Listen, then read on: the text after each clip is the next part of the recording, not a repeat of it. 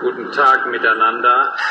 Jetzt geht's los. Moin, moin, moin. Wie versprochen, unsere Sondersendung zum TechDAX-Favoriten äh, Evotech, einen der stärkst gelaufensten Werten dieses Jahres äh, im TSI des Aktionärs, immer auf Platz 1, 200 Prozent in einem Jahr.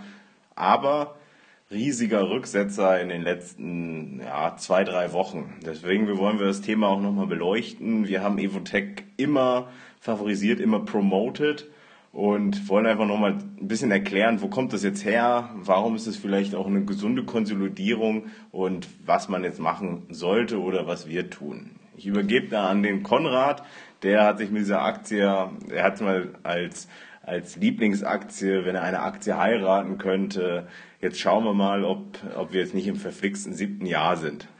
Ja, Florian, du sagst es. Ähm, die Frage, die sich stellt, ähm, wird Evotech hier wirklich jetzt zum Scheidungsfall? Ich glaube nicht, aber lass uns einfach mal schauen, was überhaupt passiert ist.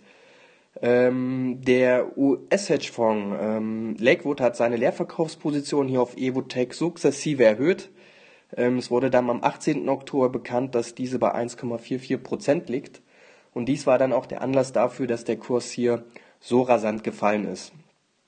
Wenn wir mal schauen, dann war das äh, hoch bei 22,70 Euro und aktuell stehen wir bei 15,60 Euro.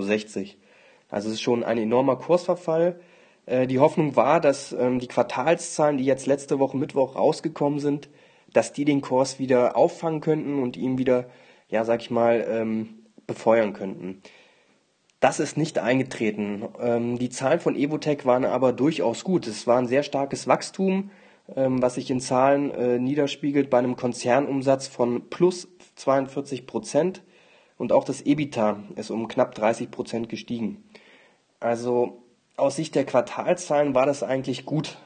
Ähm, Im Anschluss an die Quartalzahlen hatte der CEO nochmal bekannt gegeben im sogenannten Conference Call, dass dieses Jahr noch ein bis zwei signifikante News kommen werden und äh, dass man zusammen mit Bayer hier auch ähm, an einem Wirkstoff ähm, arbeitet, der vermutlich bald in die klinische Phase übergeht.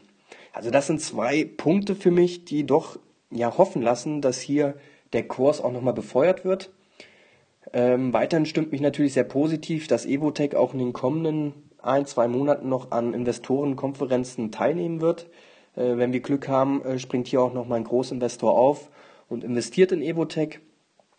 Außerdem gab es positive Analysenmeldungen ähm, vom Otto BAF. Diese sehen Evotech als zu abverkauft an, sehen ein realistisches Kursziel bei 20 Euro und setzen Evotech hier auf bei. Man darf auch nicht vergessen, dass das Bankhaus Lampe ähm, kurz bevor diese Leerverkaufsattacke ähm, Evotech auch ähm, mit bei eingestuft hat. Man hat hier das Kursziel von 8 Euro auf 26 Euro angehoben.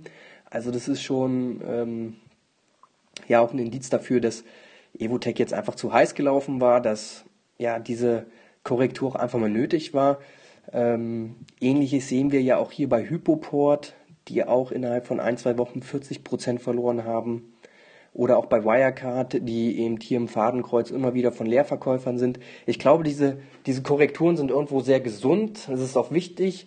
Ähm, und wir dürfen eins nicht vergessen, ähm, die ganzen Fonds müssen sich jetzt zum Ende des Jahres hin wieder mit Aktien eindecken.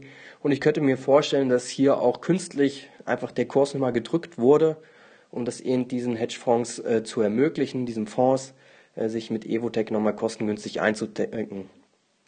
Und ähm, so halte ich es auch. Ich glaube an das Unternehmen. Die Zahlen waren wieder echt super. Der Ausblick ist gut. Die Akquisitionen, die das Unternehmen tätigt, sind gut. Der CEO ist gut und von daher kaufe ich nach in diesen Situationen.